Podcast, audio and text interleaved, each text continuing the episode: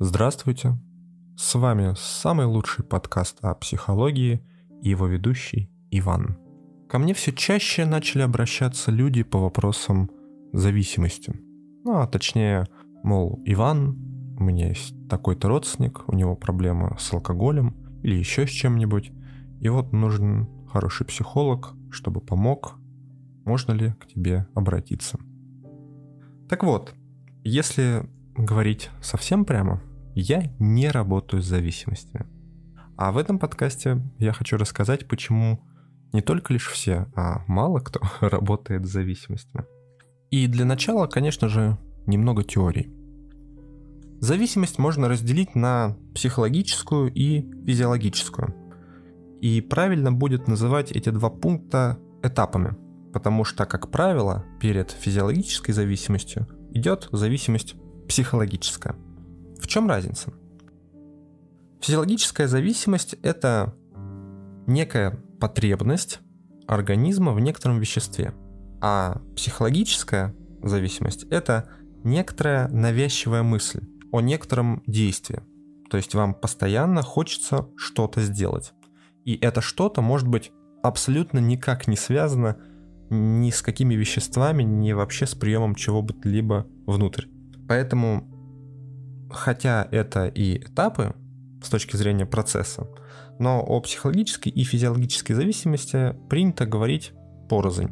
И это большая проблема, потому что если мы говорим о лечении, то есть если мы не маленькой группкой каких-нибудь ученых, там, психологов, врачей, кого угодно, собираемся что-то обсуждать, то да, мы вот маленькой группой можем между собой обсудить отдельно психологическую, отдельно физиологическую зависимость, там, обсудить какие-то механизмы, и все это будет интересно и продуктивно.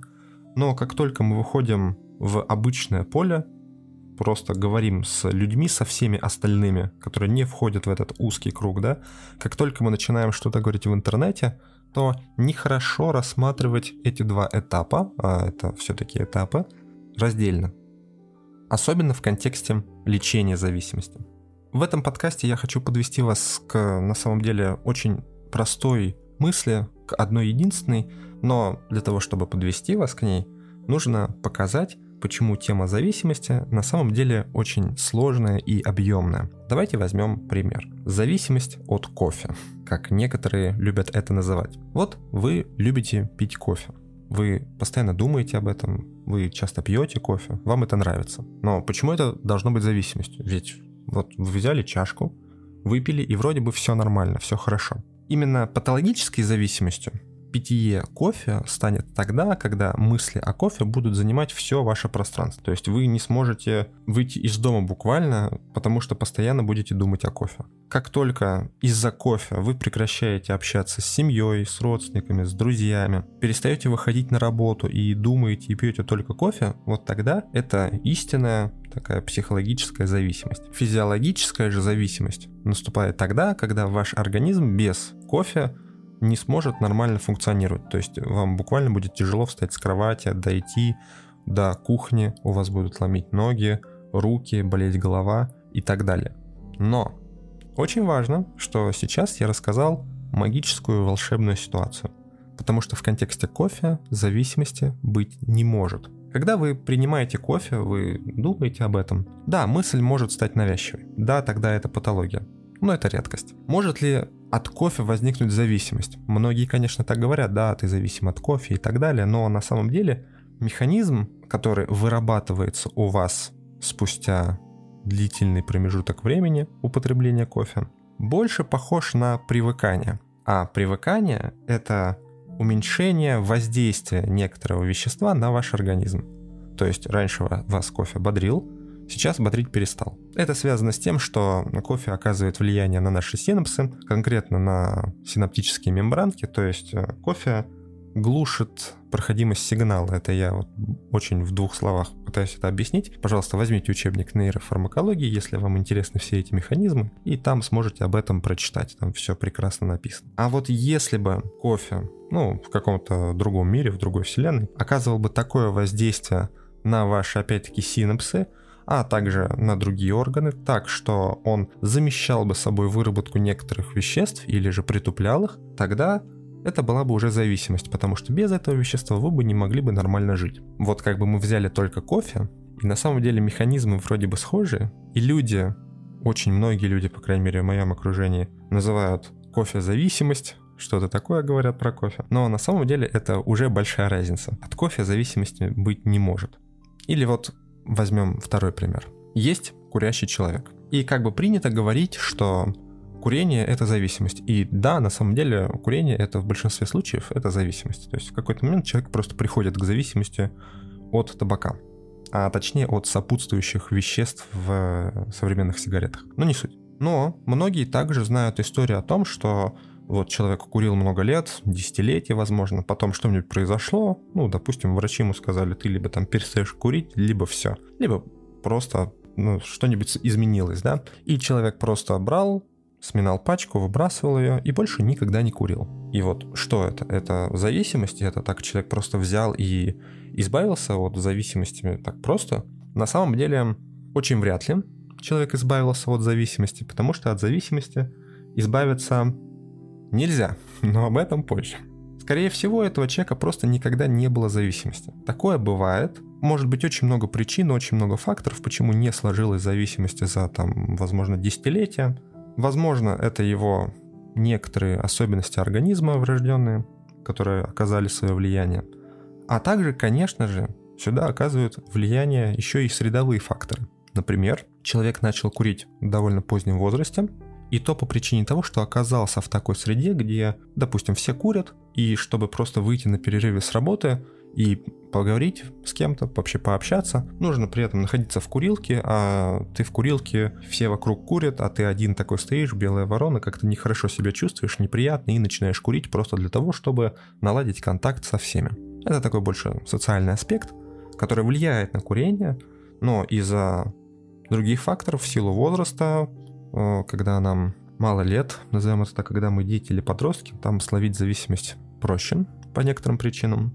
А также здесь, ну, в данной ситуации в контексте работы не идет акцент на вещество, то есть человек принимает что-то не для того, чтобы принять, то есть не пьет, чтобы напиться, а там курит для того, чтобы просто пообщаться. Он может особо не затягиваться, ему может не приносить это удовольствие, то есть по разным-разным причинам зависимости просто не возникает. И да, возможно, по, назовем это по инерции, да, ну, по уже некоторой привычке, человек продолжил курить там и после того, как бросил работу, после того, как сменил ее, там переехал куда-нибудь, потом наступил некий триггерный момент, и человек бросил курить. А возможно, человек бросил курить сразу же, как сменил эту работу. То есть он сменил среду, переехал в среду, где никто не курит, или курит какая-то небольшая часть, и обязательно такого условия к курению нет, все, зависимость как бы пропала. На самом деле ее просто не было никогда. Так вот, к самой важной мысли теперь мы переходим, с точки зрения теории, конечно же, а именно о том, что сейчас принято считать, и принято считать потому, что тема зависимости до сих пор исследуется врачами, учеными, психологами, даже социологами, различные опросы проводятся на эту тему. Так вот, сейчас принято считать, что зависимость нельзя вылечить до конца. То есть это не что-то такое, не некая сущность, не какой-то предмет, который вот почему-то встал на полке, можно его снять с полки, и полка будет такая же чистая, как была до этого. Нет. Однако, все мы прекрасно понимаем, все мы видим слоганы, что мы избавим вас от зависимости там за какое-то время, да, мы можем увидеть какой-нибудь рекламный баннер где-нибудь. И правда же, многие из вас наверняка знакомы с ситуацией, где человек избавлялся от зависимости. Ну, избавлялся, он избавлялся, но он не исцелился от нее, она не убралась. Сегодняшний механизм как бы лечения, я сейчас гну пальцы, зависимости, кроется в том, что зависимость переносится с одной на другую. То есть факт э, зависимости, он все равно остается. Просто человек теперь зависим не от, от алкоголя, а от чего-то еще. И это что-то еще не обязательно другое вещество это может быть какой-то поведенческий паттерн. И вот тут уже кроются нюансы. Собственно, в чем суть? Почему можно зависимость от вещества перенести на что-то еще, кроме другого вещества? У зависимости есть стадии, у любой зависимости. То есть вначале это как бы первая доза бесплатно и так далее. это если очень коротко. Если чуть подлиннее, то сначала условно некоторое вещество, пусть это будет алкоголь, там, сигареты, неважно, принимается для того, чтобы соответствовать некой среде, то есть в любом случае это какой-то средовой фактор. Без средового фактора ничего просто не будет, никакой зависимости. Так вот, для начала, чтобы соответствовать, потом, потому что это начинает приносить какое-то удовольствие, потом, потому что это удовольствие переходит в некий ритуал, вполне вероятно. И следующая стадия — это мы принимаем вещество просто потому, что нужно принять это вещество. Неважно где, неважно как, неважно при каком ритуале. А вот просто для того, чтобы жить буквально, потому что а, там начинаются уже проблемы с организмом. И я сейчас описал, ну, кратко, емко и жестко, но по делу довольно таким. Собственно, в чем суть? Э, в этой цепочке, которая на самом деле, конечно же, длиннее, состоит из большего числа пунктов, есть этапы не физиологического характера. То есть, например, ритуализация, применение чего-то. Ну, условно, в начале алкоголь пьется только по праздникам, естественно, у кого-то это так и остается, да, а потом алкоголь начинает пить просто потому, что там первая суббота на, не, на неделе, вторая суббота в месяц уже, ну что-то такое уже абсолютно неадекватная причина появляется у человека для того, чтобы ну, принять это вещество. И, соответственно, это не чисто физиологический механизм. Конечно же, изменения в физиологии происходят, но накладываются и как бы социопсихологические факторы. И этими социопсихологическими факторами уже можно играть. Отсюда очень хорошо Например, работает старый механизм, ну, будем называть его уход в монастырь, да. Почему, кстати, раньше присутствовал такой элемент, что люди э, пытались исцелиться, ну, назовем это исцелиться от некоторых там травм, болей и в том числе зависимости уходом в монастырь. Ну, я говорю в том числе там 100-200 лет назад и так далее. Потому что в монастыре у тебя появляется жесткий режим, с тобой определенным образом обращаются, определенным образом, потому что тут нельзя говорить, что очень строго или очень ласково, нет. То есть у тебя есть некоторый стандарт общения, то есть некоторый регламент. У тебя есть очень четкие обязанности, и ты всегда знаешь, что тебе делать, как тебе делать, с кем тебе общаться, во сколько и каков твой распорядок дня. И вот он один в один такой ритуализированный. И если мы еще добавим сюда ну не назовем это жестким обращением, но более строгим. Таким образом, можно на некоторых стадиях там тяжелой зависимости избавиться и точнее перенести зависимость с неких веществ на зависимость, ну как бы зависимость от распорядка дня, от чего-то еще. Ну, я сейчас утрирую, что не только от распорядка дня, конечно же, там много факторов, но от всего вот этого, будем называть уже совсем просто. Это тоже зависимость на самом деле по механизму своему, но мы вокруг все, это зависимостью не считаем. Мы вообще не видим, что это зависимость, и нам кажется, что «О, он избавился от зависимости, какое чудо!» На самом деле нет. Например, многие из вас, я очень надеюсь, смотрели такой замечательный фильм, как «Побег из Шоушенка». Там есть эпизод, когда один из заключенных, который очень долго сидел в тюрьме, он выходит на свободу. И у него начинается некая новая жизнь, ему даже помогают, его устраивают на некоторую работу, вот он на воле, вот он работает, вроде бы все хорошо. Но в какой-то момент этот человек просто заходит в э, свою комнату, связывает петлю, и, в общем-то, на этом все заканчивается. С одной стороны, это обставлено так, что человек не смог привыкнуть к новому обществу, да, что вот у него была некая жизнь там в тюрьме, а тут эта жизнь так сильно изменилась, что он не смог к ней привыкнуть. И с одной стороны, да, это вот так просто объяснили, и, в общем-то, верно. Но это именно то, про что я сейчас говорю. То есть у человека появилась некоторая зависимость. Не физиологического, конечно характера. Очень тяжело сказать, что тюрьма там как-то изменяет физиологию. Конечно же, нет. Но это буквально зависимость от распорядка дня, зависимость от контактов, зависимость от неких возможностей и там сопутствующих факторов. Да, и еще сюда сверху контекст. Не забываем, да, все важно в контексте. Навешивается еще куча социальных факторов. Что в тюрьме он был кем-то, да, что он что-то значил, что он что-то мог, потом эти функции еще потерялись, да. Но этот эпизод очень хорошо показывает, что этот человек не просто не может справиться с новой средой, это так получилось конкретно у этого персонажа, а что изменение среды оказывает очень сильное воздействие, невероятно сильное воздействие на его психику. Это я сейчас такими окольными путями пытаюсь вам объяснить механизмы зависимости и как оно работает. Так вот, Собственно, я раскрыл страшную тайну зависимости. Я специально пытался говорить это очень просто, без углубления в какие-то детали, потому что нюансов тут очень много, я надеюсь, вы это услышали. И тогда, после всего, что я сказал, Иван, что же делать с родственниками, с собой, если у меня там есть зависимость или у кого-то есть зависимость? Ответ ровно один. Идти в специализированное учреждение. Сначала. Сначала идти в специализированное учреждение, которое занимается лечением зависимости. И там уже специалисты подскажут, что, как, чем лечить, что за вещество, потому что ну, а, ситуация с точки зрения лечения сильно меняется в зависимости от ну, вещества. То есть, э, условно, сигареты это одно, алкоголь это другое, а там определенный алкоголь это третье, и еще есть куча всего. Это разные ситуации. В этой же организации могут посоветовать некоторые другие воздействия, потому что у нас есть э, современные, например, я знаю христианские организации, которые занимаются, собственно, лечением зависимости. Ну, назовем это так, есть, как, как это написано. И они тоже успешно с этим справляются. Но очень важно вначале обратиться к врачу, к специалистам, медикам, которые знают, что делать с зависимостью от веществ. И так как физиологическая зависимость это второй этап как бы зависимости, то есть у нас есть вот раз психологическая, потом она усугубилась, стала тяжелее, превратилась в физиологическую. И если вы сначала пойдете к психологу, в надежде, что вот, нужно поработать с человеком, он там зависим от того-то, того-то. Да, психолог может это сделать, конечно же. Есть механизмы, есть способы. Но пока есть вот эта давящая физиологическая зависимость, что бы мы ни делали с психологией, что бы мы там ни крутили, ни вертели, все равно физиология свое возьмет, потому что она так или иначе сильнее.